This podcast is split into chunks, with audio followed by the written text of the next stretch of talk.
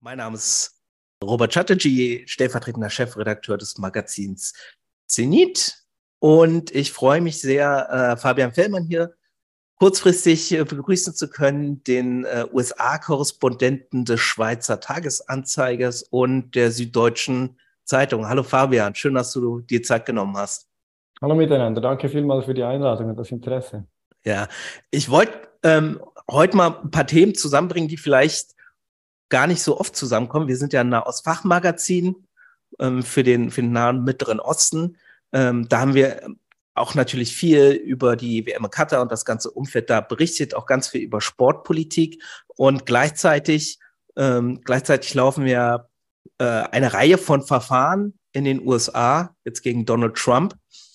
Und mittendrin in dieser Nachrichtenlage vor zwei Wochen ungefähr platzt die Meldung ähm, dass die saudische Gegenliga Liv Golf die alteingesessene Profiliga PGA quasi übernommen hat, nachdem die fast ein, zwei Jahre im Clinch lagen vor Gericht, plötzlich über Nacht hieß es, äh, die beiden Ligen fusionieren und nicht nur das, der Vorsitz äh, liegt jetzt auch bei den Saudis, bei Yassir Al-Rumayyan, der gleichzeitig zum Beispiel auch Chairman bei Newcastle United ist, der prominentesten Erwerbung des saudischen Staatsfonds äh, PIF.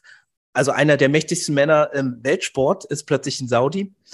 Und äh, plötzlich schauen sich alle um und äh, wundern sich, was passiert hier eigentlich gerade? War das eine feindliche Übernahme? Und was heißt das jetzt eigentlich für den Sport?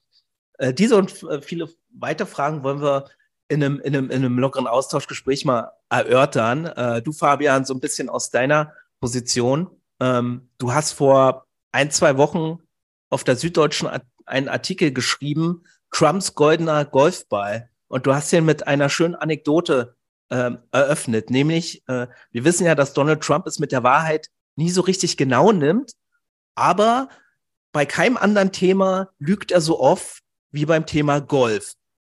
Sag doch mal, Fabian, was das über Trump und seine Beziehung zum Golfsport und vielleicht auch äh, zu seinem Politikstil aussagt.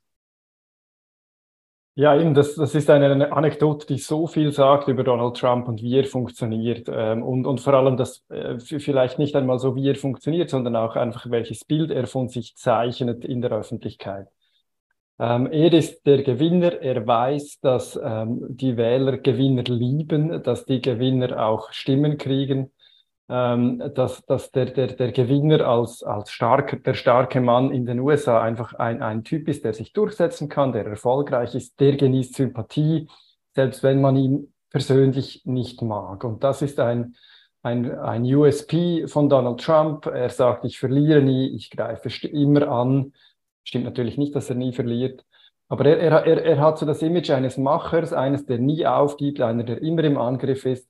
Und das macht er eben auch im Golf. Ähm, und es gibt ein ganzes Buch mit Anekdoten dazu, wie er im Golf trickst. Also da, das geht davon, dass Secret Service Agenten den Ball verlegen müssen. Es geht hin, dass die Caddies plötzlich Bälle finden, die, die nahe äh, beim, beim Loch liegen, obwohl er es eigentlich gerade vorher im Wasser versenkt hat, den Ball.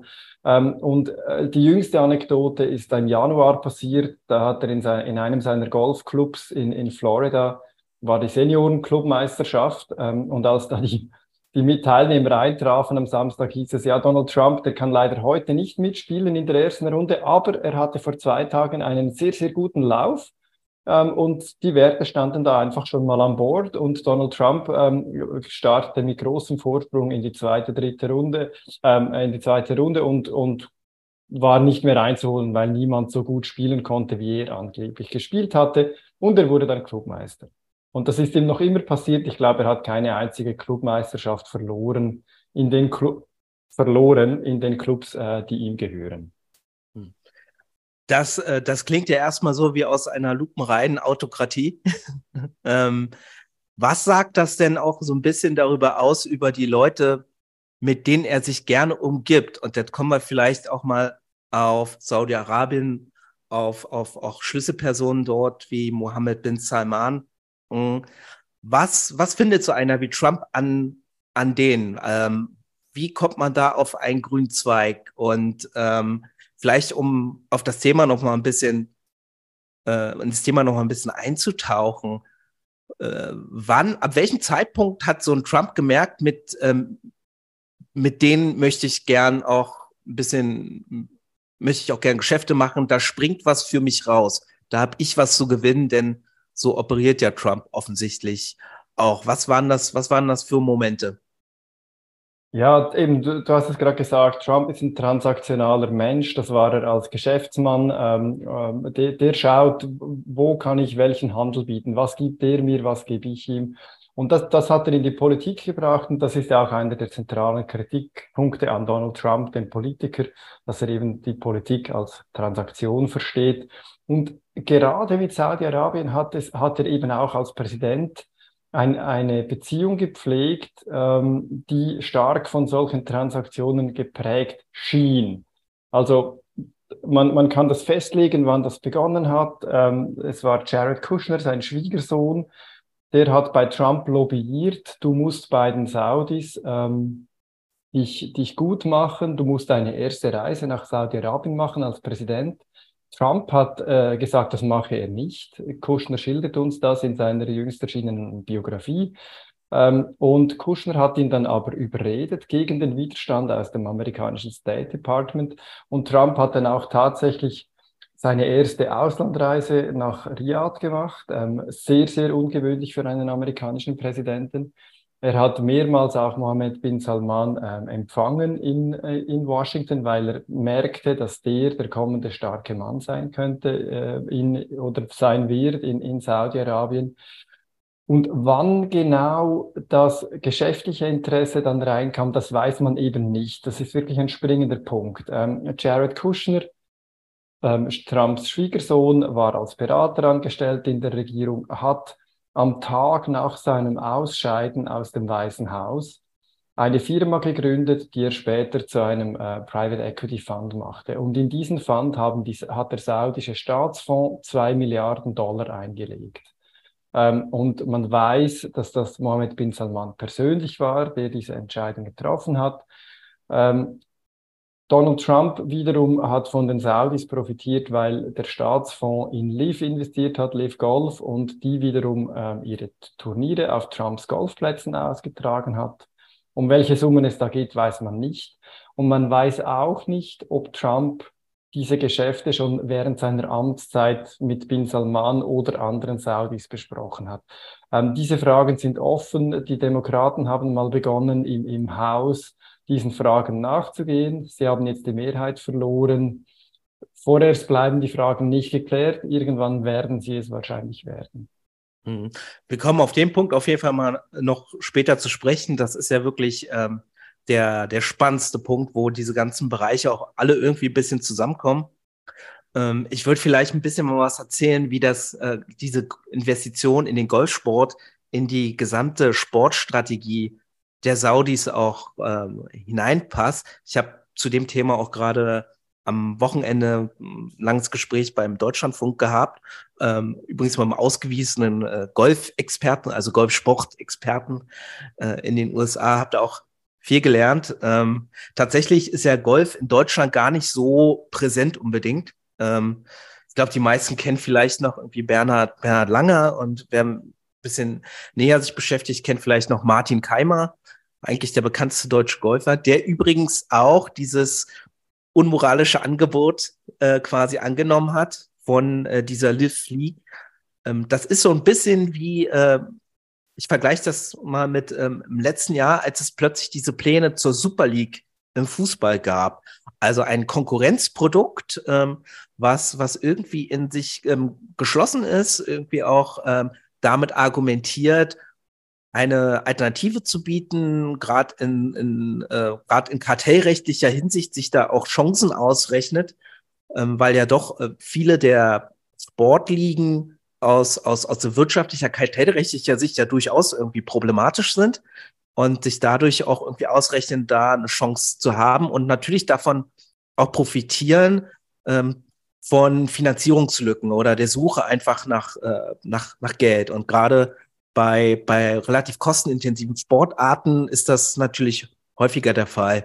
Beim Golfsport ist es natürlich so, ähm, der ist, der ist natürlich mit ganz viel verbunden.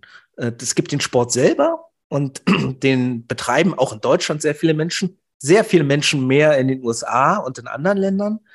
Ähm, in den USA gibt es einen, einen eigenen Sender, der 24 Stunden nur über Golf berichtet. Ähm, es gibt natürlich ganz prestigereiche Turniere wie das Masters, äh, auch die US Open zum Beispiel, die fangen jetzt, soweit ich weiß, auch heute an. Also ein ganz wichtiges Turnier. Auch glaube ich nicht ganz zufällig, dass dieser Streit irgendwie davor noch ähm, beigelegt wurde, weil das ja tatsächlich auch diese Spieler da so ein bisschen gespalten hat. Die haben sich ja alle ein bisschen seltsam auch angeguckt, vor allen Dingen die, die dieses Angebot angenommen haben, äh, ähm, während die, die es nicht angeboten, äh, angenommen haben, plötzlich in der Situation waren, äh, in, der Golfsportler fast nie waren, nämlich ähm, sich über politische Sachen zu äußern, auch zu Menschenrechtsfragen zu äußern. Absolutes Novum.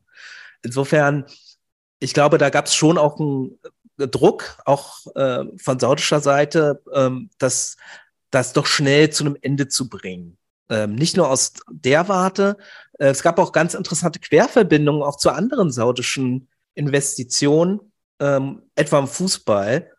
Der Fußball, denke ich, ist schon die absolute Nummer eins ähm, der saudischen Kalkulation. Äh, große Ziel ist natürlich die Weltmeisterschaft 2030. Man muss sagen, ähm, mit gemischten Ergebnissen, je nachdem, wie man hinguckt. Also das bekannteste Ergebnis ist ja Newcastle United. Ähm, die sind tatsächlich auf Anhieb Vierter geworden, haben sich für die Champions League qualifiziert und waren jetzt nicht mehr, auch nicht mehr einer dieser Top-Clubs, die überhaupt noch zur Verfügung standen. Insofern, das ist durchaus ein Erfolg. Ähm, so kann man das durchaus werten. Was, was für ähm, die Saudis ein bisschen gefährlich wurde, ist, dass, ähm, dass dieser Prozess in den USA ja lief. Und da ging es ja ganz viel darum, wer steht eigentlich hinter diesen Investoren. Und es war wohl so, dass man in den USA andere Angaben gemacht hat als gegenüber der Premier League, die ja auch Informationen ähm, verlangt über die, ähm, über die Besitzerschaft. Und ähm, ich weiß nicht, in welche Richtung das noch gegangen wäre oder ging. In der Premier League laufen ja mehrere Verfahren zur Lizenzierung. Ähm, es gab jetzt ja auch, glaube ich, vor zwei Tagen hat die Premier League, glaube ich, auch so einen neuen Kodex rausgegeben, der neue Vorgaben auch enthält, was die Finanzierung von Premier League Clubs ähm, anbetrifft. Jedenfalls ähm, für eine Zeit lang schien das gefährlich zu sein, dass man da im Prinzip äh, unterschiedliche Angaben zu zur Besitzerschaft macht. Letztendlich ist das ähm, Besitzermodell ja immer doch relativ ähnlich, weil, weil es ja doch immer ein kleiner Kreis von Personen ist, die da, ähm, die da auftauchen, wie auf saudischer Seite zum Beispiel Yassir ähm, Rumayyan. Äh, und das sieht man auch in dieser Struktur ja ganz ähnlich auch bei anderen Golfstaaten. In der Premier League zum Beispiel steht ja äh, möglicherweise der äh, Verkauf von Manchester United an, ähm, an ein bis dato den meisten unbekannten Bruder des Emirs.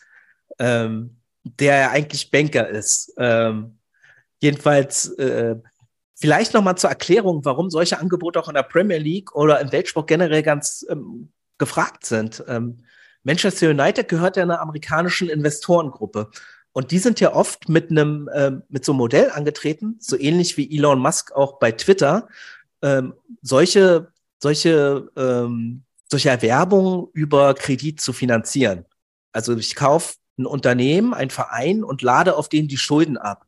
Und darüber haben sich ja auch in der Premier League, auch ähm, bei Manchester United ganz viele beschwert. Und da kommt als Alternative dann der Geldgeber aus dem Nahen Osten an und sagt, hey, ich bezahle euch alle Schulden. Ihr müsst nicht meine Schulden abbezahlen. Äh, und vielleicht noch, so ist es ja bei Manchester City gelaufen, ich mache euch euer Stadion auch noch gleich mit. Und das ist natürlich super attraktiv, denn es gibt ja nicht so viele große Geldgeber im Weltsport, die auf einmal solche Summen überhaupt auf den Tisch legen können. Da hat man, ähm, da hat man so Investorengruppen, vielleicht auch jetzt ähm, solche, ähm, die jetzt bei Hertha BSC in der Bundesliga ähm, eingestiegen sind. Es gibt Oligarchen, die sind natürlich gerade aus Russland jetzt auch weiter unter Druck. Ähm, aber zumindest kann man denen unterstellen, dass sie nur eine persönliche Agenda haben Und da, wo es irgendwie am problematischsten halt immer ist, sind diese, sind diese Staatsfonds, weil die natürlich immer auch mit einer politischen Agenda auftreten. Und da gibt es auch schon einen Unterschied, glaube ich, zwischen Katar und Saudi-Arabien. Wir haben ja ganz viel auch im letzten Jahr über dieses Sportswashing gesprochen. Ich denke, bei Saudi-Arabien ähm, muss man da ganz andere und viel, viel problematischere Sachen noch überwinden. Bei Katar stand natürlich ganz viel Gastarbeiter ähm, im, im, im Fokus. Bei Saudi-Arabien sind das ja noch ganz, sind das noch viel ernstere Sachen. Auch die Gastarbeiter, aber eben auch ähm, Hinrichtungen, ähm, unter Mohammed bin Salman fast 1000 Hinrichtungen, auch in diesem Jahr wieder sehr viele. Ähm, und natürlich immer wieder der Fall Jamal Khashoggi. Ähm, vielleicht, um auch darauf jetzt nochmal zurückzumachen. Jamal Khashoggi war ja US-Bürger. Und ähm, der Fall Khashoggi und der Umgang mit Saudi-Arabien, kann ich mich noch erinnern, waren im Wahlkampf in den USA 2019, 20 schon Thema. Genau. Und da, damit ist, und da möchte ich dich äh, gern wieder reinbringen. Damals hat äh, Biden als Kandidat schon gesagt, wir werden einen anderen Umgang mit Saudi-Arabien ähm, suchen und wir, für uns ist auch der Fall Khashoggi wichtig. Was ist daraus geworden? Ist, äh, musste, musste Joe Biden und die Administration einfach quasi auf Realpolitik umschalten? Saß man da einfach nicht am längeren Hebel? Wie hat sich das Verhältnis auch ähm, von äh, Biden oder äh, von dieser neuen Administration zu den Saudis tatsächlich jetzt verändert? Und welche Rolle spielen denn diese Themen, die man noch vor zwei, drei Jahren doch relativ prominent betont hat? Ja, ähm, du bist ja gerade eingeflogen bei mir. Ich hoffe, ihr hört mich alle noch. Ähm, genau, also in der Fall Khashoggi, der kann nicht überbewertet werden in, in, seiner Bedeutung, weil der steht schon, der steht, steht, eben genau dafür, wie Donald Trump ein besonderes Verhältnis zu Mohammed bin Salman ge, ge, ge, gepflegt hat. Er hat ähm, bin Salman in Schutz genommen, er hat Schlussfolgerungen der CIA nicht unterstützt, die sagten, ähm, äh, bin Salman persönlich hätte ähm, die Ermordung Khashoggis angeordnet. Ähm, er hat ähm, Gesetze verhindert aus dem Kongress mit Veto belegt, die Saudi-Arabien bestraft hätten dafür. Ähm, und, und er hat auch wörtlich gesagt zu Bob Woodward, ähm, I saved his ass. Und, und ähm, erwartet insofern auch eine, eine, eine Gegenleistung. Er hat offenbar mal ähm, Außenminister Mike Pompeo nach Riyadh geschickt mit den Worten, go my, my, my Mike, have a good time um, and remind him he owes me. Erinnere ihn daran, dass er mir was schuldet. Um, und, und es ist nicht ganz klar geworden, was Trump damals gemeint hat, aber eben er hat da dieses, diese besondere Beziehung gepflegt. Biden hingegen versprach, ähm, aus Bin Salman persönlich einen Paria zu machen, äh, eine, eine Persona non grata, ähm, hat es dann aber nach dem Wahlkampf nicht so durchgezogen. Also ähm, und in Bidens Amtszeit hat man, hat man, ähm, hat man dann Bin Salman ein Stück weit wieder vom, vom, vom Haken gelassen, indem man ihm ähm, eine diplomatische Immunität zugestanden hat im amerikanischen Gerichtswesen. Ähm, und berühmt ist ja dann der Besuch im vergangenen Jahr geworden oder, oder ähm, bekannt einfach, als Biden mit einem Fistbump auf diesen Pariah zuging. Und, und da ist halt der, der Krieg in der Ukraine, Russlands Angriffskrieg in der Ukraine dazwischen gekommen ähm, der die Befürchtungen ähm, ein, einer Explosion der Ölpreise angetrieben hat. Ähm, Biden wollte da die Mitarbeit von Saudi-Arabien als dominante Kraft in, im OPEC-Kartell und wollte, dass Saudi-Arabien den, den Ölpreis nicht anhebt. Ging da natürlich auch um die Zwischenwahlen im vergangenen Herbst in den Vereinigten Staaten. Das war die Achil das galt als Achillesferse der Demokraten, die, hohen, die hohe Inflation, die hohen Ölpreise. Und Biden ähm, ich will nicht gerade sagen, versöhnte sich mit Bin Salman, aber er kam mit dem Eindruck zurück, er ging auf Bin Salman zu, er besuchte ihn, er gab ihm einen Fistbump und er kam mit dem Eindruck zurück, die Zusage gekriegt zu haben, dass Bin Salman den Ölpreis nicht erhöhen, sondern niedrig halten würde, damit Russland seine Kriegskassen nicht füllen kann, ähm, damit die Demokraten bei den Zwischenwahlen nicht gefährdet sind. Bin Salman hat das dann trotzdem gemacht im Herbst, im Oktober, kurz vor den Zwischenwahlen ähm, ist der Ölpreis, hat, hat die OPEC die Fördermenge gedrosselt, der Ölpreis ist ein bisschen angestiegen. Ähm, und, und inzwischen äh, macht sich das, ähm, hat, hat äh, die OPEC mehrere solche Schritte äh, unternommen. Und ich glaube, da, da zeigt sich halt so ein bisschen eine, eine, ich will nicht gerade sagen Ablösung, hier spricht man von Divorce in einigen Kreisen, aber eine, eine, eine gewisse Entkoppelung der, der Interessen Saudi-Arabiens und der Vereinigten Staaten. Bin Salman hat einen eigenen Machtanspruch, äh, regional, interregional, und er, er will unabhängiger gestalten. Er vertraut auch den Amerikanern nicht, dass die Saudi-Arabien Sicherheit, Sicherheit garantieren im Notfall, im ähm, Kriegsfall mit Iran zum Beispiel.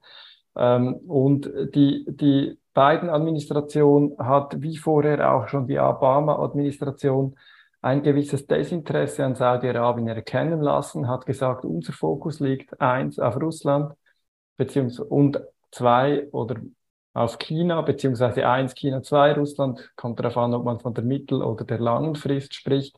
Und der Nahe Osten, Saudi-Arabien, ist nicht mehr ein, ein, ein dominantes Thema für die amerikanische Außenpolitik. Und ähm, aus, diesem, aus diesem gewissen Desinteresse ähm, ergibt sich dann, dass die Amerikaner wieder eine stärkere Realpolitik machen, die ein bisschen episodenhaft zu sein scheint. Man fragt sich ein bisschen, was denn die lang- und mittelfristige Strategie für den Nahen Osten sein soll. Ähm, Im Iran ist ein bisschen klarer, da hat Biden klar gesagt, man will wieder ein, ein Atomabkommen, da will man zurück. Ähm, die Verhandlungen dazu laufen auch. Ähm, möglicherweise gibt es da bald schon Fortschritte. Aber, aber eigentlich ist nicht klar, was Biden genau mit Saudi-Arabien jetzt will und wo diese Beziehung hingeht. Da steht Joe Biden ja sicherlich auch nicht allein da. Ähm, Annalena Baerbock, äh, die Bundesaußenministerin, war ja auch erst unlängst ähm, in Saudi-Arabien zu Besuch. Da war ja auch nicht ganz klar, wie tritt man da auf, welche Ziele verfolgt man eigentlich, was, ähm, was für, was für Themen kommen auf die Agenda und ähm, überhaupt steht ja für die gesamte Region so eine Strategie ja aus. Wie gehen wir mit den Ländern um? Ich glaube, die Wichtigkeit für dieses Thema war ja auch schon rund um die WM überdeutlich. Ich glaube, so viel ist jetzt nicht passiert. Ich, mein Eindruck ist, man war erstmal ganz froh, dass wieder ein bisschen Ruhe eingekehrt ist dass man nicht so gehetzt und getrieben ist nach Antworten, nach, nach strategisch langfristigen Antworten, die man halt nicht so schnell liefern kann, weil man auch eingeschränkt ist in der Handlungsfähigkeit, so ein, so ein bisschen, gerade im Zuge der Energiekrise im Winter zum Beispiel, was ja schon viele, äh, schon, schon die Hände gebunden, gebunden hat. Ähm, ich glaube, es bestehen auch durchaus Unterschiede grundsätzlicher Art, auch in der deutschen Diplomatie. Das sind ganz unterschiedliche Positionen teilweise.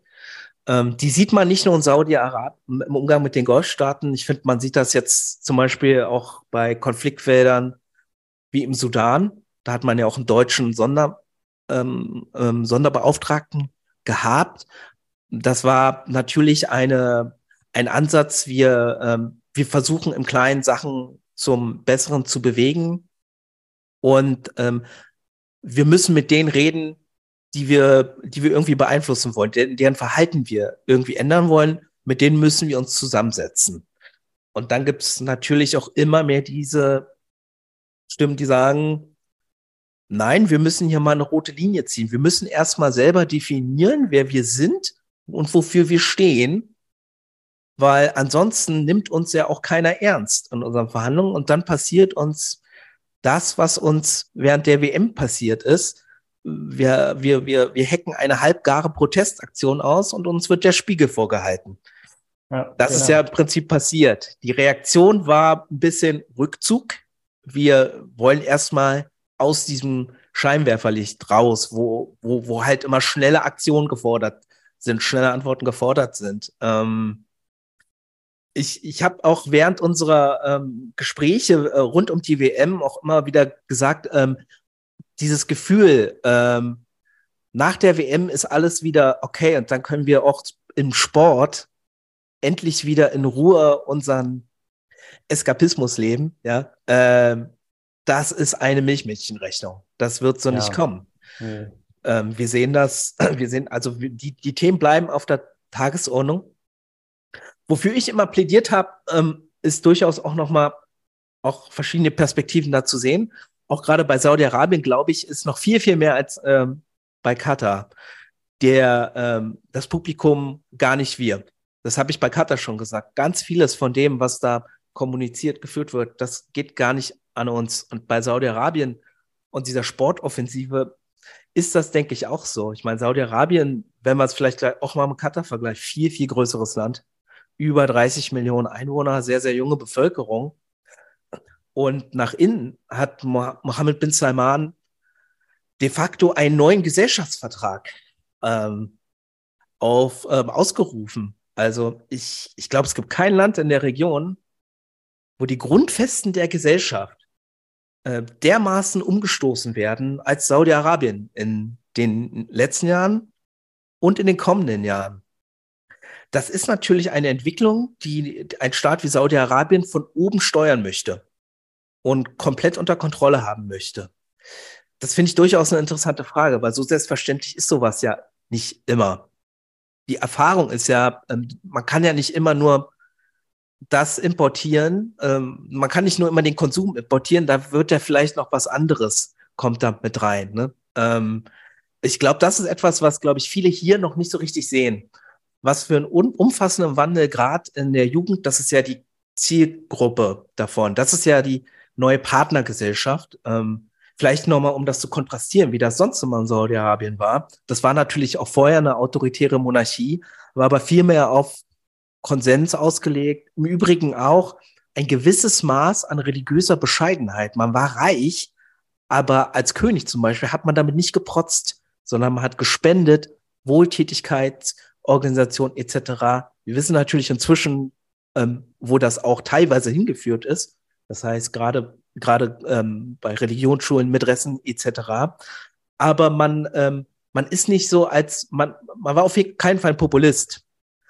Und äh, Mohammed bin Salman ist schon Populist. Der sagt, der sagt sich, okay, der Großteil meiner Bevölkerung ist jung. Das sind meine Verbündeten. Äh, die, von denen er irgendwas zu befürchten hatte, hat er paar Wochen im Hotel eingesperrt, ausgepresst. Dann war erstmal Ruhe. Ich weiß auch nicht, wie viel an Opposition, gerade auch an konservativer Opposition, tatsächlich auch noch da ist. Ich würde das nicht unterschätzen es gibt dafür schon historische Präzedenzfälle. Eigentlich der König in Saudi-Arabien, der immer als der Modernisierer äh, galt, ähm, König Faisal, ist ja ermordet worden. Und ähm, sein Nachfolger musste sich mit, äh, mit Salafisten, die die, äh, die, die äh, große in Mekka besetzt haben, herumschlagen. Und ähm, hat danach ja diese konservative Wende eingeleitet. Insofern, das ist nicht alles verschwunden. Aber ich, äh, ich, ich finde es trotzdem irgendwie spannend zu beobachten, ähm, wie sich irgendwie diese saudische Jugend entwickelt. Ob die quasi nur diesen Konsum schluckt oder ob da noch was anderes entsteht, was man eben nicht so leicht alles von oben steuern kann.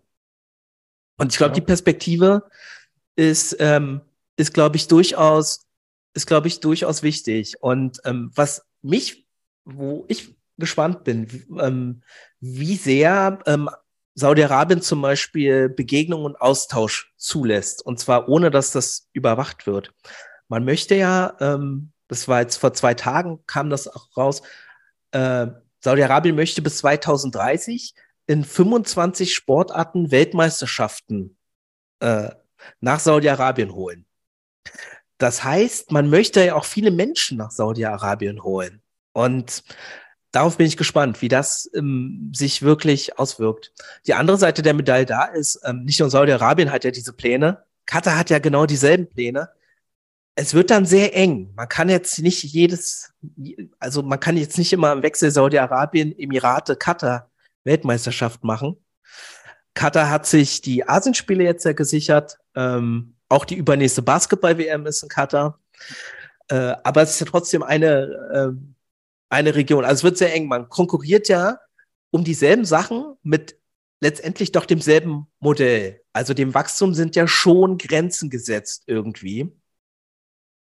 Ähm, Kommt darauf an, was der, was der Zielmarkt ist, oder? Wenn der Zielmarkt ähm, ähm, die, die Weltbevölkerung ist, Entschuldigung, wenn ich dir da reinrede, aber ähm, und, und, und, die ganze asiatische ähm, Tourismusindustrie auch, dann ist die Konkurrenz ja nicht die, die unbedingt ähm, Katar ähm, oder ein anderer Golfstaat, sondern das, das sind dann zum Beispiel Europa, zum Beispiel die USA. Und ich denke, die, die, die Golfstaaten haben da schon, schon riesige Fortschritte gemacht und sie, sie investieren da durchaus in, in etwas, was, was man die, wo man die Entwicklungen nicht vorhersehen kann, was aber durchaus Erfolg haben kann. Ähm, wenn wir gerade beim Golfspielen bleiben, äh, ich weiß nicht, wie viele Golftouristen sich dafür interessieren, ähm, was hinter den äh, Mauer, hinter den Säulen des Golfplatzes passiert. Solange das Green im Ra äh, gut ist, solange das Essen gut ist, solange man sich sicher fühlt, solange die Flugverbindungen gut sind, die, die, die, die Autos gut klimatisiert sind. So ein, so ein Reisekomfort. Ich, ich, ich schildere das jetzt absichtlich ein bisschen Holzschnittart, holzschnittartig. Das suchen die Leute. Wenn, wenn man, wenn man über die, wenn, wenn ich, wenn ich äh, Leute aus China hier in den USA treffe, dann fragen die sich, ob sie hier noch sicher sind oder ob sie auf der Straße erschossen werden, weil man so viel über die Waffengewalt in den USA hört ist für mich, der hier lebt, eine vollkommen absurde Frage, weil ich mich im Alltag nicht bedroht fühle.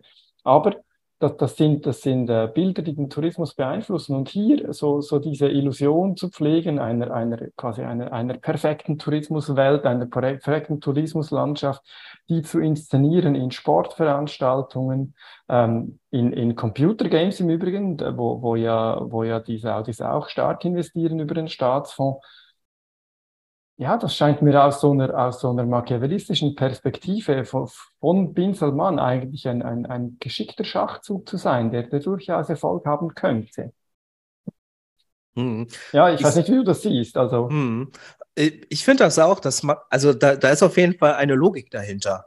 Genau, Und so, ähm, die, ja. macht, die, macht, die macht innerhalb dieser Grenzen auch dieses ähm, Systems durchaus Sinn. Ähm, es ist jetzt, ähm, ich glaube, das, was einen so ein bisschen verwundert, ist, dass man trotzdem ja dasselbe Instrumentarium hat, so ein bisschen. Mm, man hat so dieselbe Art von Plänen.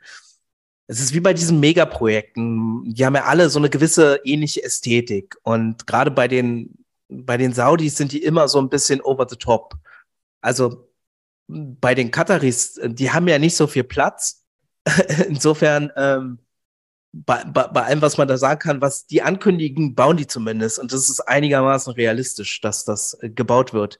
Wenn man, wenn ich mir dagegen angucke, die, äh, also um dann zwei Projekte zu nennen, ähm, The Line und The Cube, ähm, wenn überhaupt, wirkt das eher absurd. Also, dass, äh, wenn man da sich ein, zwei, ein, zwei Minuten mal Gedanken macht, kann man sich überhaupt nicht vorstellen, dass sowas jemals gebaut wird. Um, ähm, und da fragt man sich äh, schon, ob die nicht, ob, ob die nur in diesem Modus können. Immer diese, die, diese hochglanzpolierten ähm, ähm, äh, Filmchen und, und Blaupausen oder ob da noch was, ob da noch ein bisschen mehr Seriosität reinkommt, muss man auch sagen.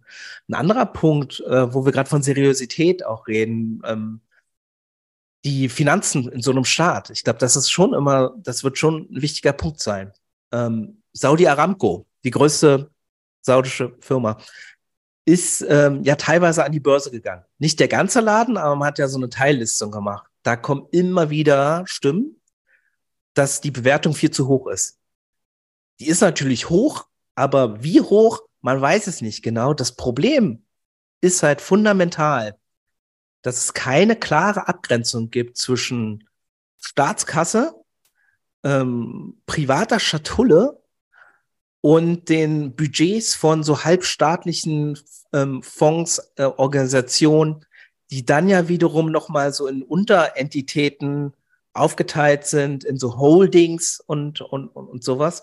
Ähm, selbst wenn da auch so, ähm, so Wirtschaftsprüfer dahin kommen, die haben da auch im Prinzip nicht volle, volle Akteneinsicht. Das kann man nicht alles ähm, so genau determinieren.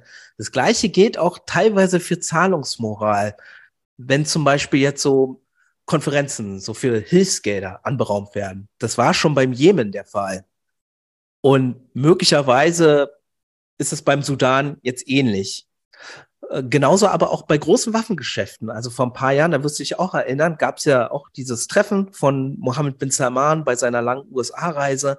Äh, und Trump hat da so ein, so ein, so eine riesige, äh, riesiges Bild mit, mit, mit so Jets und alle möglichen anderen Waffen äh, dort ans Bild gehalten. Ähm, da kam dann aber dann auch später raus von diesen, ich glaube, 350 Milliarden in dem Bereich irgendwie von diesen ganzen Geschäften ähm, liegt ganz viel erstmal auf Eis, weil da erstmal ganz lange nicht gezahlt wird. Und ähm, das ist etwas, was man immer wieder natürlich irgendwie auch hört und was, was immer wieder Probleme auch bereitet, diese, ähm, die, diese unklaren Strukturen. Ähm, das, das ist etwas, das, das ähm, wird, glaube ich, auch nochmal interessant zu sehen, wie das dann klappt halt, ob man, ob man, ob man so ein System, ob man damit tatsächlich diese strategische Verflechtung die ja das ultimative Ziel ist, so wie es die Kataris vorgemacht haben davor, die Emiratis und die Saudis wollen es ja auch, ähm, sich unverzichtbar machen. Aber wie klappt das, wenn dein Gegenüber nie so richtig weiß, ob du zahlungswillig bist ähm, und wer überhaupt über welche Gelder verfügt? So, ähm, wie siehst du das? Also aus, aus der Perspektive zum Beispiel Geschäfte machen mit Partnern am Golf, wie ist da die Perspektive in, in Amerika, vielleicht auch jetzt auch in dieser, in dieser Sportindustrie? Hat man da ein Problem damit, über, mit dieser fehlenden Transparenz? Und vielleicht auch Rechtssicherheit?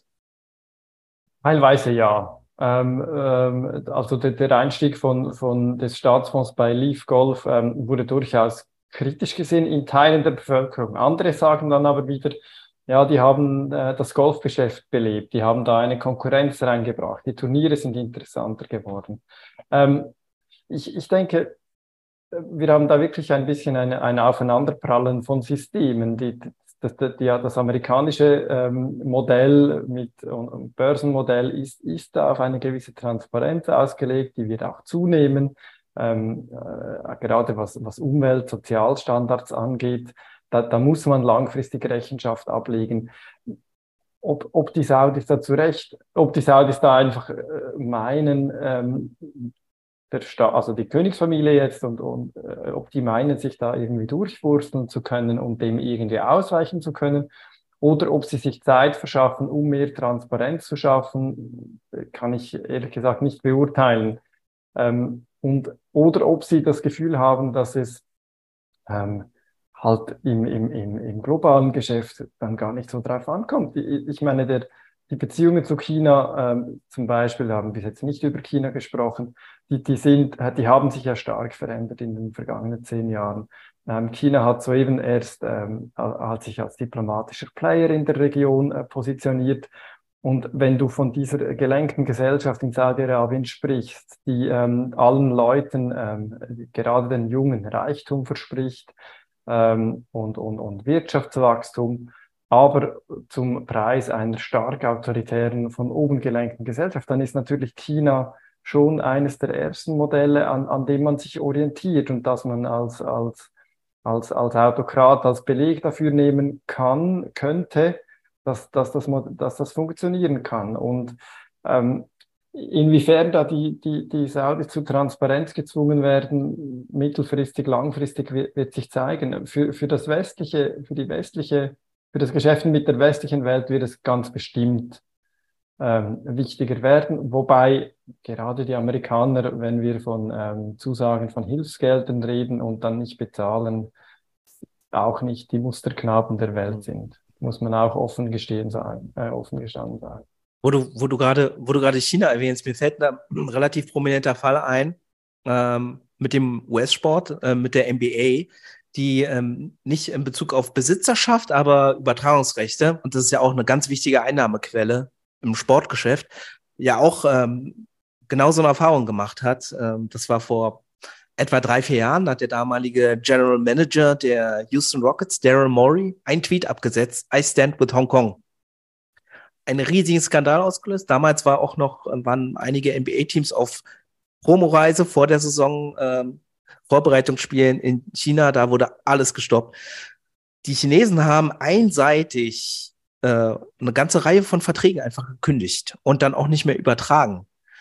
Und das hat zum riesigen Einnahmenverlust geführt und hat dann so ein bisschen offengelegt, selbst wenn, wenn, wenn äh, quasi so ein Club, ähm, so ein Franchise in den USA quasi nicht, äh, nicht im Besitz von so einem Staatsfonds ist, ähm, andere Kostenpunkte sind da trotzdem halt wichtig und können auch trotzdem genutzt werden, um Druck auszuüben, in welcher Richtung auch immer. Anderes Beispiel mit den, mit Saudi-Arabien.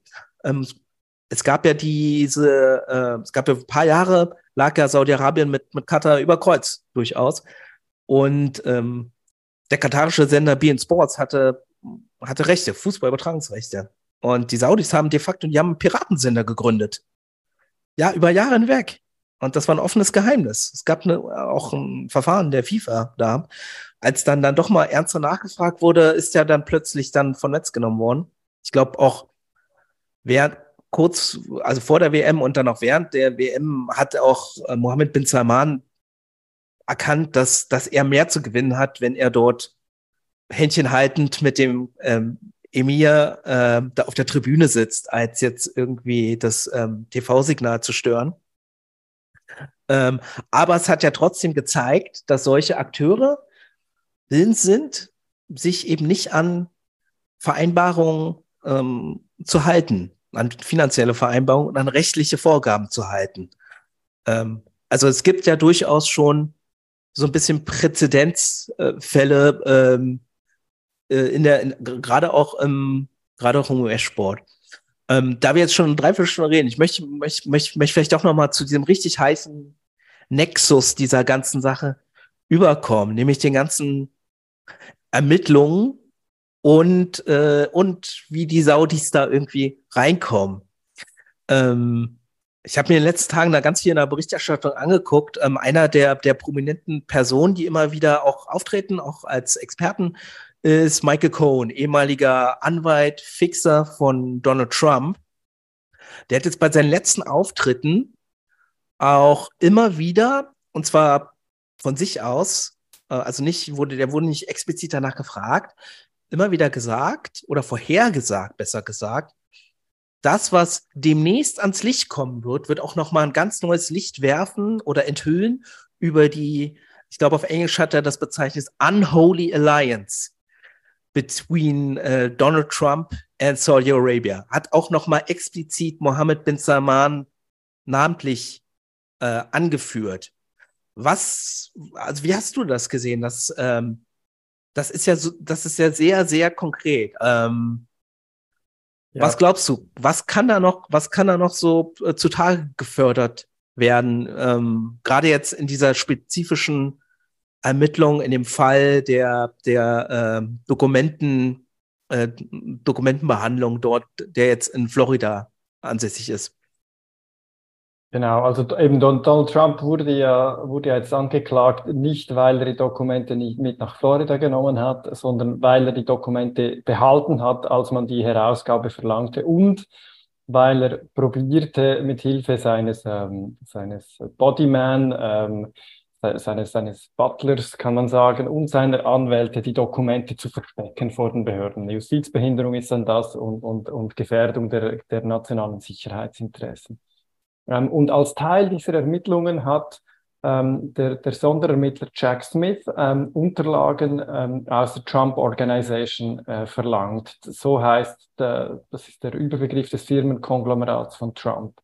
Und er wollte da der, vermutlich, man weiß das nicht ganz genau, vermutlich der Spur nachgehen, sind Gelder aus dem Ausland sie, ähm, zu dieser Trump Organization geflossen und ließe sich da möglicherweise eine Verbindung herstellen zu den Geheimdokumenten. Man weiß zum Beispiel, dass Donald Trump ähm, militärische Angriffspläne der USA gegen den Iran mitgenommen hatte. Er hat die ähm, ähm, externen Leuten gezeigt, das ist äh, mit Aufnahmen belegt. Ähm, und man könnte sich durchaus vorstellen, dass Saudi-Arabien Interesse hätte an solchen Dokumenten. Ähm, gehen wir davon aus, dass Donald Trump Saudi-Arabien solche Dokumente verkauft. Da gehen wir da gehen wir schon sehr, sehr weit, ähm, ähm, aber, aber kann man einfach mal so, so stehen lassen. Das Zweite, was bekannt ist, ist, Jared Kushner, Donald Trumps Schwiegersohn, war in Saudi-Arabien am 5. Januar 2021, ist von Riyadh zurückgereist ähm, nach Washington, als, als Donald Trumps Horden das Kapitol gestürmt haben. Ähm, also ganz am Ende der Amtszeit war er noch da und am Tag nach seinem Ausscheiden aus dem Weißen Haus gründet er eine Gesellschaft, die heute eine Private Equity Fund ist, in die Mohammed bin Salman dann einzahlt. Gleichzeitig investiert Saudi-Arabien äh, im großen Stil in, in, in einen Golfplatz mit, de, mit dem Trump-Branding. Da geht es um, ähm, äh, wurde mal die Zahl von 4 Milliarden Dollar genannt, bei, bei Jared Kushner 2 Milliarden Dollar, also hohe Beträge. Und ob ob die, ob die schon, schon in der Amtszeit diese Geschäfte besprochen haben, das wäre problematisch. Ohnehin ist es problematisch, dass jemand mit einem engen, ähm, mit, mit einem engen Vertrauten oder engen Gesprächspartner aus der Regierungszeit dann nachher private Geschäfte macht. Ähm, was Cohen da noch weiß, kann ich nicht abschätzen. Was sich da belegen lässt, kann ich auch nicht abschätzen. In der Anklageschrift gegen Donald Trump jetzt findet man keine Aussagen zu den Geschäftsbeziehungen der Trump Organization. Ähm, es ist aber auch nicht üblich, dass die ähm, Anklage sämtliche Belege und Beweise alle schon in der Anklageschrift darlegt. Das würde dann im Verlauf eines Prozesses vielleicht noch ans Licht kommen.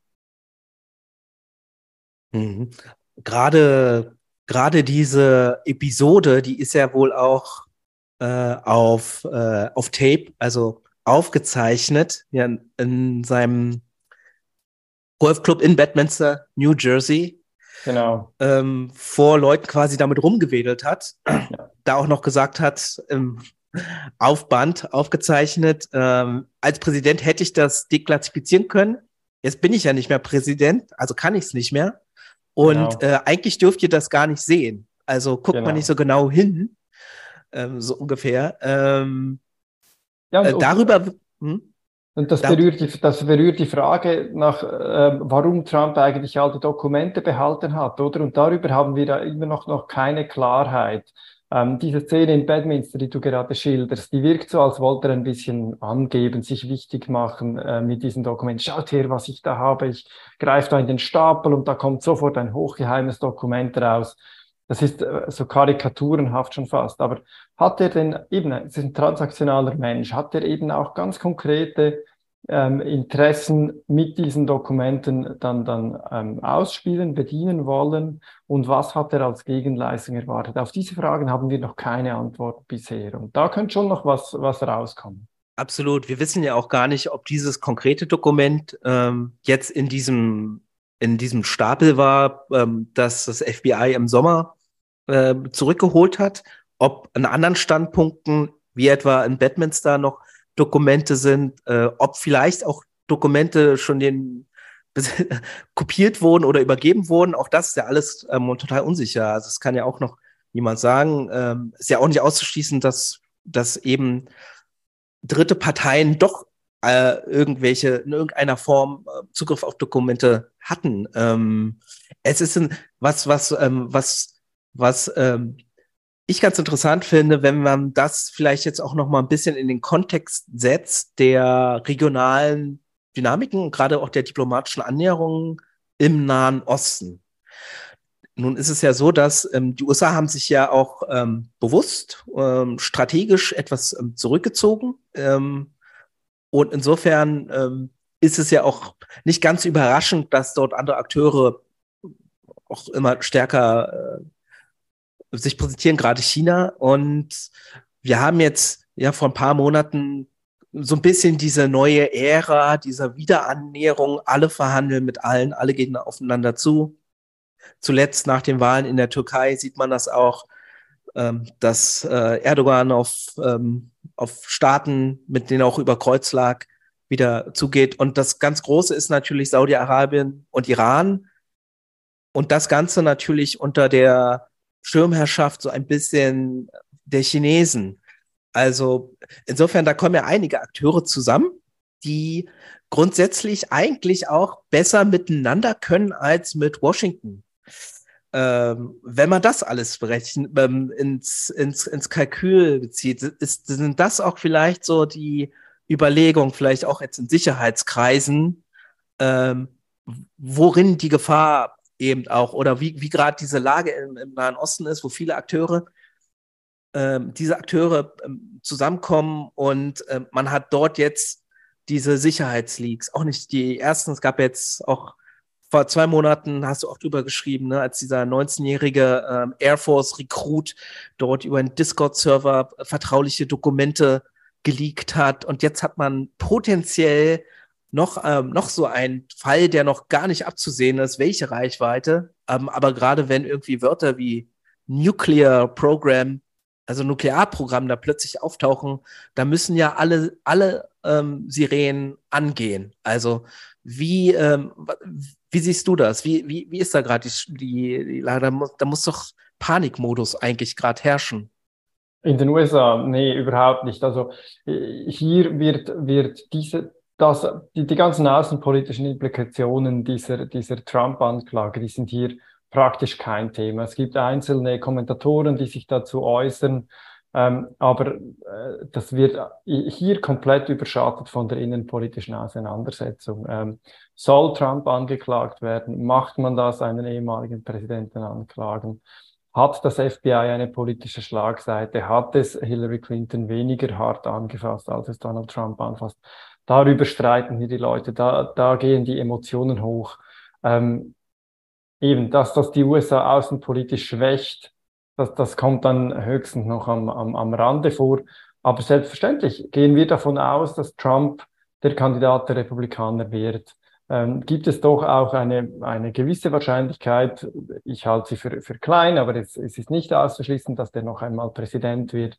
Ähm, die Verfahren dürfen bis dann nicht abgeschlossen sein. Ähm, stellen wir uns vor, dass da ein, ein, ein Präsident auftritt, der als, als äh, Straftäter unter Verdacht steht, Staatsgeheimnisse, nukleare Sicherheit verraten haben, das schwächt die, die außenpolitische Position der USA massiv. Das wird das Vertrauen massiv erschüttern zwischen gerade Europa und den Vereinigten Staaten. Donald Trump sagt ja auch immer, er würde den Krieg in der Ukraine in 24 Stunden beenden, noch bevor er überhaupt ein Amt antreten würde.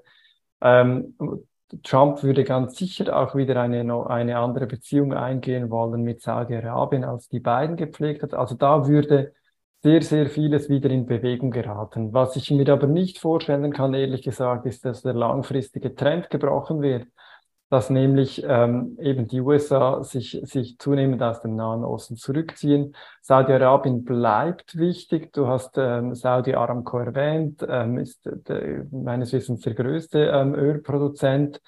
Die staatlich kontrollierten Firmen ähm, dominieren 75 Prozent des weltweiten Ölmarktes. Es sind sie, welche die Preise setzen, ist ein wesentlicher Faktor für das Wirtschaftswachstum. Und während wir in der westlichen Welt weg wollen von, vom Öl und, und hin zu erneuerbaren Energien, auch um unabhängiger zu werden von, von solchen Akteuren, wird das halt äh, nach Einschätzung der meisten Experten nicht so schnell gehen. Und wir werden noch 15, 20, 25 Jahre wesentlich davon abhängig sein, was Saudi-Arabien an Öl fördert, wie, welche Preispolitik Saudi-Arabien einschlägt. Und für diese Zeit werden auch die Amerikaner probieren, irgendeinen Modus operandi mit den Saudis zu finden, indem man zwar nicht mehr so eng verbündet ist, aber doch irgendwie sich zumindest nicht so überraschen lassen muss, sich nicht hintergangen fühlen muss. Und die Amerikaner sehen natürlich, dass China sich da einbringt und dass Saudi-Arabien auch damit zu spielen versucht. Gleichzeitig hat Saudi-Arabien bisher keine Option zu amerikanischen Sicherheitsgarantien und amerikanischen Waffen, soweit ich das äh, beurteilen kann. Insofern ist auch Saudi-Arabien nach wie vor auf, die, auf eine gewisse Zusammenarbeit mit den USA angewiesen fürs Erste. Ähm, aber, aber wie, wie da die Kräfte dann mittel- und langfristig spielen werden, wird spannend zu beobachten sein. Also, ja. Hm. Danke, Fabian. Ich, äh, ich würde gerne nochmal vielleicht ein, zwei Leute reinholen. Wir sind ja auch eine kleine, aber fachlich äh, sehr kompetente Runde. Ähm, falls einer von, von, von unseren Zuschauern, Zuhörern noch äh, einen Kommentar hat, eine Frage etc., ähm, Benjamin Bellabes, äh, vielleicht dann, dann äh, seid ihr herzlich willkommen, dann hole ich euch hier gern nochmal rein und erweitere die Runde. Äh, hey Robert, ich bin gerade rausgegangen. Ich weiß nicht, ob es zu laut ist, aber ähm, alles gut. Äh, nehme ich das gerne an. Mhm. Ja, ähm, eine Sache, die ich gesehen hatte, also erstmal vielen Dank für das wirklich sehr, sehr spannende und informative Gespräch. Das sind ja alles Themen, mit denen wir uns alle, glaube ich, intensiv beschäftigt haben, weil da doch viel passiert, was bemerkenswert ist. Ähm, eine Story, ich weiß nicht, ob ihr die gesehen habt, heute im Wall Street Journal sagt, dass die FTC sich geäußert hat zu dem äh, Deal äh, zwischen Du meinst FPGA jetzt den Golf-Deal, ne? Genau. Ja, genau. Ja, genau, den Golf-Deal.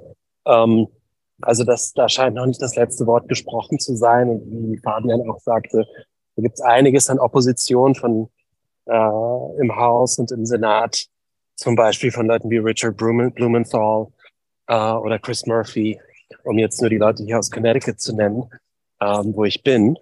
Ähm, auf jeden Fall wird das eine spannende Story sein. Ja, und ansonsten, ihr habt ja so viele Aspekte äh, versucht zu beleuchten. Und ähm, ich weiß nicht, was ihr jetzt noch ähm, besprechen wollt, aber ich habe zu all dem Gedanken und äh, finde das aber hochinteressant, wenn, äh, wenn ihr weiter darüber redet oder jemand anderes sich noch meldet. Ja, nee, ich hatte dich jetzt natürlich nochmal dazu geholt, weil du ja, ähm, weil du ja auch ähm, so eine äh, mehrere Perspektiven hast. Du bist ja, ähm, bist ja gerade hauptsächlich in den USA, aber bist natürlich auch ähm, viel in der Region unterwegs. Äh, insofern ähm, dieser Nexus, ne, gerade dieser transatlantische ne Nexus irgendwie zwischen uns hier und äh, dem Nahen Mittleren Osten und äh, Amerika, ähm, das ist ja etwas, ähm, was wir, was wir heute so ein bisschen versuchen, so zusammenzusehen. Deswegen ähm, war ich da auf jeden Fall auch auf deine Perspektive da sehr gespannt, weil du kennst ja so ein bisschen ähm, auch diese unterschiedlichen Blickwinkel auch ganz gut.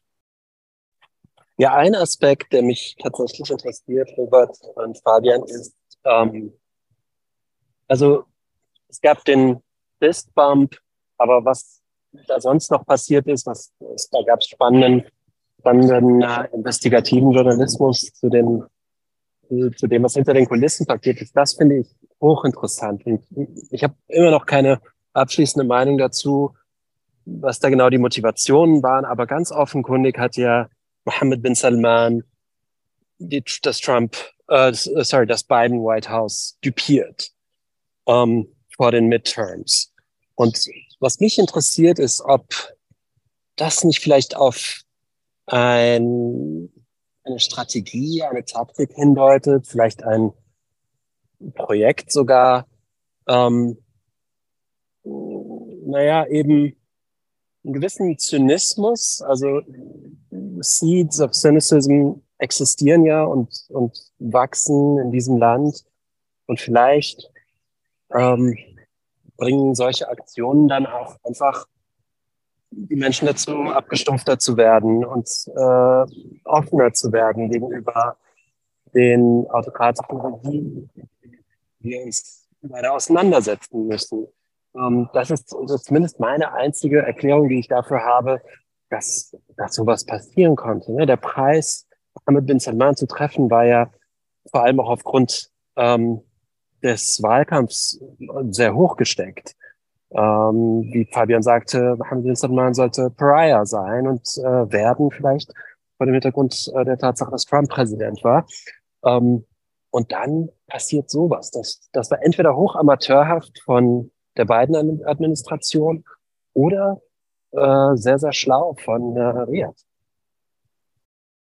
Ja, ich, ich, ich sehe ein bisschen, ob es so eine Geschichte war von der beiden Administration, weiß ich nicht. Ich, ich habe den Eindruck, da ist einfach ähm, der, der reale Außenpolitiker Biden gekommen. Ich meine, der, der, der gehört schon ein, ein bisschen zu den ähm, Idealisten unter, und, unter den Außenpolitikern äh, oder in den idealistischen demokratischen Flügel, aber darin ist, ist er auch sehr stark Realpolitiker. Und wenn der abwägen muss, gehe ich das Risiko ein, dass, dass wir Senat und Haus verlieren, weil wir hohe Ölpreise, hohe Inflation haben?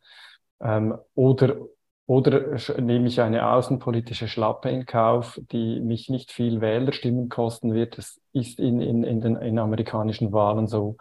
Ähm, und, und kann dafür eine, ein, eine Ölpreisreduktion, eine Inflationsreduktion gewinnen.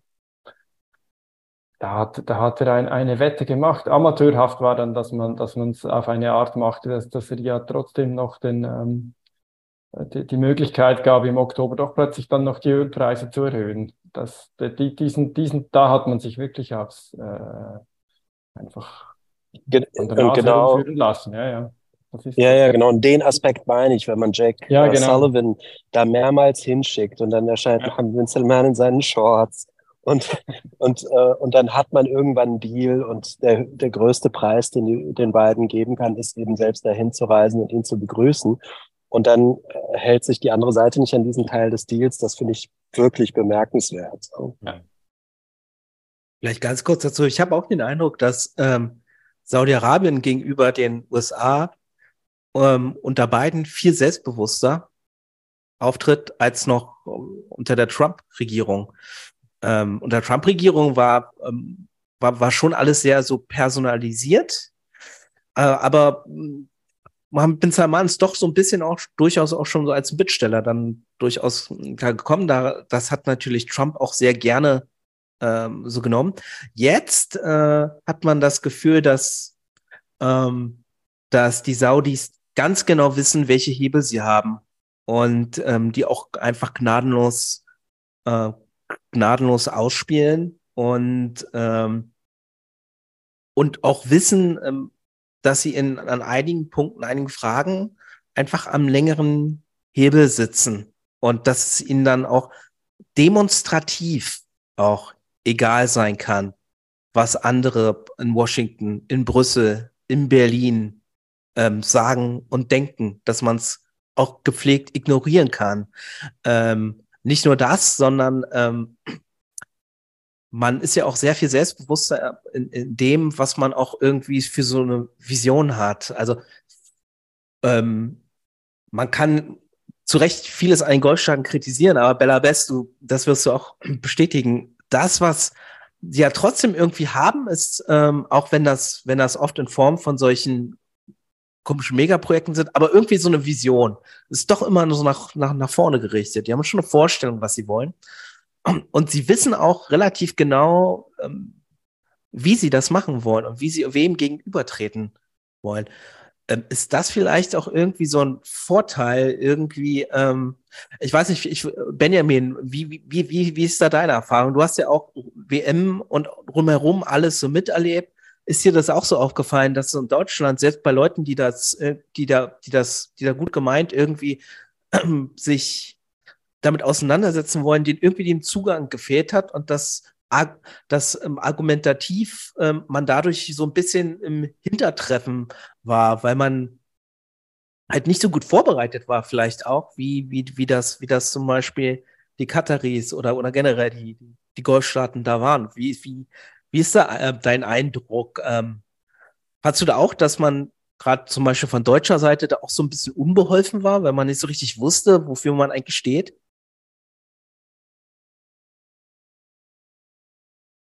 Falls äh, Benjamin noch. Hört ihr mich? Ja, ne? Ja. Mhm. ja. Ähm, ja, absolut. Ich glaube, das ist aber vor allen Dingen auch ein Problem äh, der deutschen Medien und des deutschen Journalismus gewesen, dass äh, man ähm, viele Jahre weggeschaut hat und dann musste man plötzlich irgendwie äh, der Musik hinterherrennen und ähm, hat es, hat es äh, teilweise auch nicht für nötig befunden, ähm, ins Land zu, zu reisen und, und äh, sich eben vorab zu, zu informieren. Und ähm, dann ist eben das passiert, was, was passiert ist, dass, dass dann manche Kollegen und Kolleginnen kurzfristig äh, dann doch ins Land gekommen sind und ähm, von diesem Glanz, was Katar ja auf jeden Fall äh, auch versprüht hat, irgendwie ganz, ganz geblendet waren, weil sie, weil ihnen einfach die Zugänge auch gefehlt haben. Ja, und, und äh, ähm, das, das war für mich auf jeden Fall äh, oder war was, was ich äh, rund um, um die WM in Katar beobachtet habe. Ähm, ich wollte aber noch mal, wenn ich noch die Zeit habe oder ihr, ihr die Zeit Gerne. habt, erstmal vielen, vielen Dank. Ähm, ich habe noch mal eine andere Frage und zwar, hm, Robert, weil du auch die, ähm, die WM 2030 angesprochen hast. Äh, es gab ja jetzt Meldungen, dass Ägypten ähm, abgesprungen ist. Ähm, wie bewertet ihr das? Ist das, ist das jetzt nur äh, erstmal ja, äh, ein, ein, Manöver, ähm, eine Taktik, weil man, weil man irgendwie noch weiter umgarnt werden, werden möchte? Äh, weil das wäre ja letztendlich für Saudi-Arabien auch äh, ein ziemlicher Rückschlag. Hm. Eine ganz mysteriöse Sache, schon allein diese Bewerbung. Der das, das Knifflige für Saudi-Arabien dort ist, dass ähm, die FIFA ja dieses neue Modell jetzt so ein bisschen der, der Mehrländerbewerbung vorgegeben hat.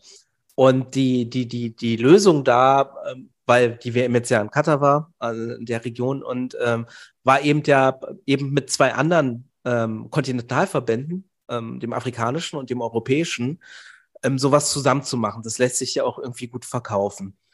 Und dafür waren Ägypten und Griechenland dann, die hat man da als solche Partner ausgemacht und man ist auch da auf die zugegangen. Und das, was man natürlich bietet, ist dann natürlich, ähm, ähm ich habe da vor ein paar Wochen mal mit ein, ein paar Monaten mit einem griechischen Sportjournalist mal geredet. Ähm, Griechenland ist das zum Beispiel auch total unter der Decke gehalten worden und ähm, auch gar kein großes Thema, total mysteriös. Ähm, aber im Wesentlichen klar, gerade in Ländern, wo irgendwie die Sportinfrastruktur relativ marode ist und sich ähm, die öffentliche Kasse auch ähm, so Stadionrenovierung jetzt nicht unbedingt leisten kann, ist sowas natürlich attraktiv.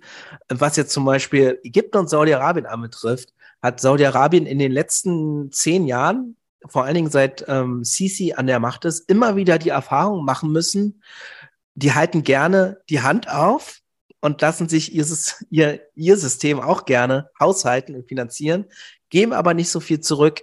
Das war schon so beim Jemenkrieg. Da hat man ja auch erwartet, dass sich die Ägypter auch aktiv mit ihrem ja doch auch ähm, nicht ähm, ziemlich ziemlich großen Militär, was aber eben lieber Hotels baut, ähm, doch auch beteiligt. Das ist ja nie geschehen. Und ähm, jetzt haben wir wieder diese Inflationskrise und Ägypten hat da nichts, nicht, nichts großartig verändert und ähm, kommt jetzt wieder auf die Golfstaaten zu, hält wieder die Hand auf. Und ähm, da, glaube ich, ist, die, ist der Geduldsfaden auch langsam so ein bisschen am Ende, auch in Golfstaaten, dass man da auch sieht, also irgendwas muss uns das auch mal bringen. Und mit Ägypten bringt das, hat das nicht so viel gebracht, ganz ehrlich gesagt. Ähm, natürlich auch in Ägypten, ähm, die, der Zustand des Fußballs in Ägypten ist sowieso ein ganz komplexes Thema. Ähm, wir haben in unserer aktuellen Ausgabe ein, ein Essay äh, von einem der Mitgründer der Ahlawi Ultras, ähm, der ähm, größten Ultragruppe Ägyptens, die seit 2015 verboten ist. Der lebt inzwischen in Norwegen im Exil. Der hat da auch so sein, mit seinen seine Gefühle mal ähm, beschrieben, auch gerade vor dem Hintergrund, was würde das bedeuten, wenn eine WM nach Ägypten kommt? das ist natürlich für Leute, die den Fußball so sehr lieben, wie die Achlawis Ultras, ähm, den zerreißt das natürlich das Herz, ähm, weil die natürlich besonders, äh, besonders in den Fokus geraten sind und, und, und aktiv verfolgt wurden ähm, und gleichzeitig den Fußball so lieben wie, wie kaum eine andere Gruppe in der, in der, in der gesamten ähm, Region. Ich glaube, ähm, die, ähm, diese Bewerbung war, war äh, war am Anfang klang das gut auf dem Papier und dann in der Umsetzung war es schwieriger.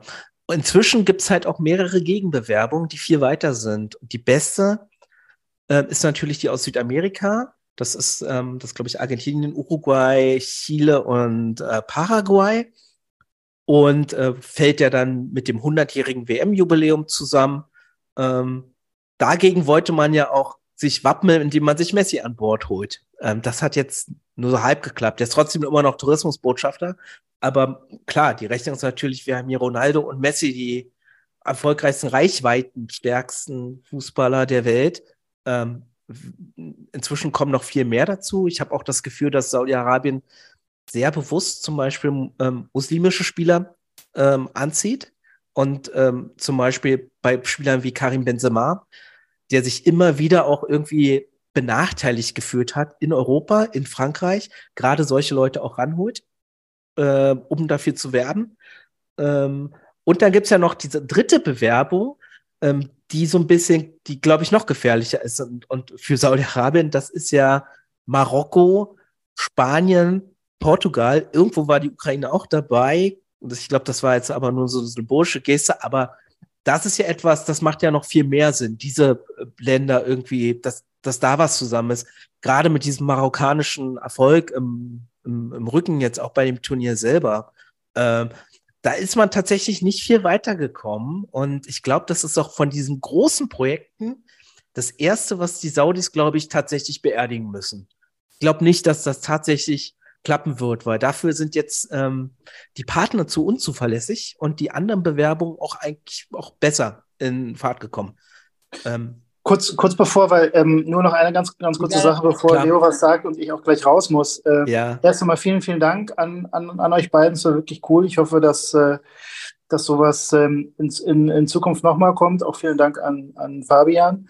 Ähm, Danke euch. Kann es sein, dass dass 2030 auch gar nicht wirklich das Ziel ist, sondern. kurz was sagen. Moin Benjamin. Ja, genau. Also das Ding ist ja, wenn ich das jetzt richtig sehe, vielleicht auch dazu deine äh, Meinung.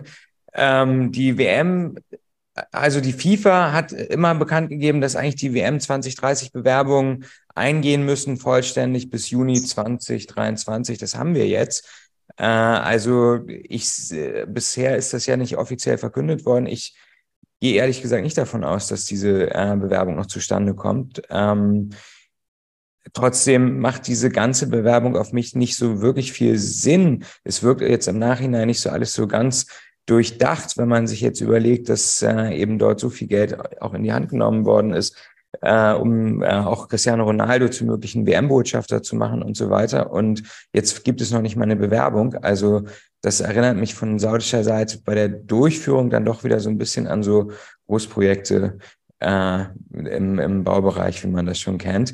Also sehr ambitious, sehr äh, groß getönt und dann doch irgendwie auf halber Strecke äh, stecken geblieben. Ähm, allerdings gehe ich schon stark davon aus, dass es dann nochmal einen weiteren Anlauf geben wird, äh, für, um die WM auch nach Saudi-Arabien zu holen. Vielleicht nur nicht jetzt, sondern für 2034. Oder was meint ihr? Ähm, ja, also ich, ich, ich glaube auch, dass, dass auch jetzt vom zeitlichen Ablauf eigentlich ähm, ja die Region nicht, nicht dran wäre. Ne? Da, dadurch, dass, dass, dass Katar äh, ja jetzt gerade dran war, ähm, ähm, ist eigentlich, äh, ist eigentlich ähm, ja eine andere Region jetzt erstmal dran. Ähm, ja, aber auf jeden Fall vielen, vielen Dank. Ich, äh, ich verabschiede mich jetzt und äh, bis bald mal wieder. Danke dir. Schön, dass du dir Zeit genommen hast. Ja, gerne. Ciao. Ciao. Ja. Bin Salman vergleicht sich ja gern mit Alexander dem Großen. Insofern müsste die WM eigentlich schon die letzte bei sich gehabt haben, sonst, sonst reicht es einfach vom Alter her nicht mehr. Aber, aber nee, äh, der, der denkt ja schon, in, in, scheint in, oder gibt, gibt zumindest ein Bild von sich ab, dass er in große, größeren Zeiträumen denkt. Der ist noch jung, der, der, der kann noch eine Weile, wenn er es wenn richtig macht. Also was hindert ihn daran, in acht Jahren damit zu kommen? Ins, ins Geschäft passt jedenfalls. Also,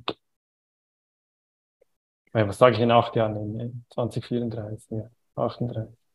Ja, ja. Nee, genau. Aber ich glaube, dieses Jahr äh, wird das jetzt nicht mehr so zustande kommen. Aber vielleicht hat ja auch äh, ja ein gewisser oder es hat ja schon auch einen gewissen Erfolg gezeigt, Erfolg gezeitigt darin, dass man eben ähm, ja, einfach die Aufmerksamkeit, die diese Gerüchte schon auf sich gezogen haben, letztes Jahr ja vielleicht auch noch so ein kleiner ähm, Seitenhieb gegenüber Katar waren. Und äh, im Nachhinein würde ich das fast als hauptsächlich äh, so motiviert deuten, dass man eben dort auf diese fehlende Fußballkultur, äh, Kritik in Katar äh, nochmal hinweisen konnte, indem man Ägypten da ins Spiel gebracht hat äh, als äh, möglichen mit WM-Gastgeber. Ähm, also auch da glaube ich fast, dass äh, sehr viel davon gar nicht für ein europäisches Publikum gedacht war, sondern für ein arabisches Publikum. Ähm, und dass was vielleicht auch in, in, indizienmäßig darauf hindeutet, ist ja, dass so Griechenland ähm, in dieser ganzen äh, WM-Bit-Affäre ja kaum irgendwie eine Rolle gespielt hat, auch in der griechischen Öffentlichkeit äh, das kaum eine Rolle gespielt hat, äh, obwohl es da immer wieder äh, auch Besuche auf hoher staatlicher Ebene gegeben hat äh, nach Athen, ähm, war so quasi die mediale Öffent äh, oder Aufmerksamkeit, die das Thema in Ägypten und in Saudi-Arabien erhalten hat, sehr viel größer als in, in Griechenland. Aber wir wissen es natürlich alle nicht. Es sind alles nur nur Indizien. Gut, ähm, falls sonst noch jemand eine Frage hat, jetzt glaube ich die letzte Chance. Ansonsten würde ich auch langsam zum Abschluss kommen. Ähm, danke dir, Fabian, dass du dir die Zeit genommen hast. Danke für den, ähm, für den Input äh, und diese Perspektive ähm, aus aus dem, oh, da kommt noch, ach so, nee, das ist nur der Beifall von, Ab, von Bel Abes. Danke dir, Bel Abes. Danke dir, Sophia.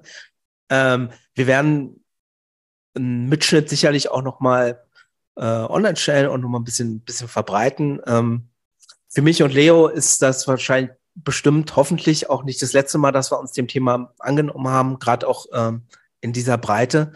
Insofern ähm, würde ich sagen, Danke für den Moment und ich glaube, das Thema wird uns auch weiter beschäftigen und lasst uns da auch immer gerne im Austausch bleiben. Mir hat sehr viel Spaß gemacht.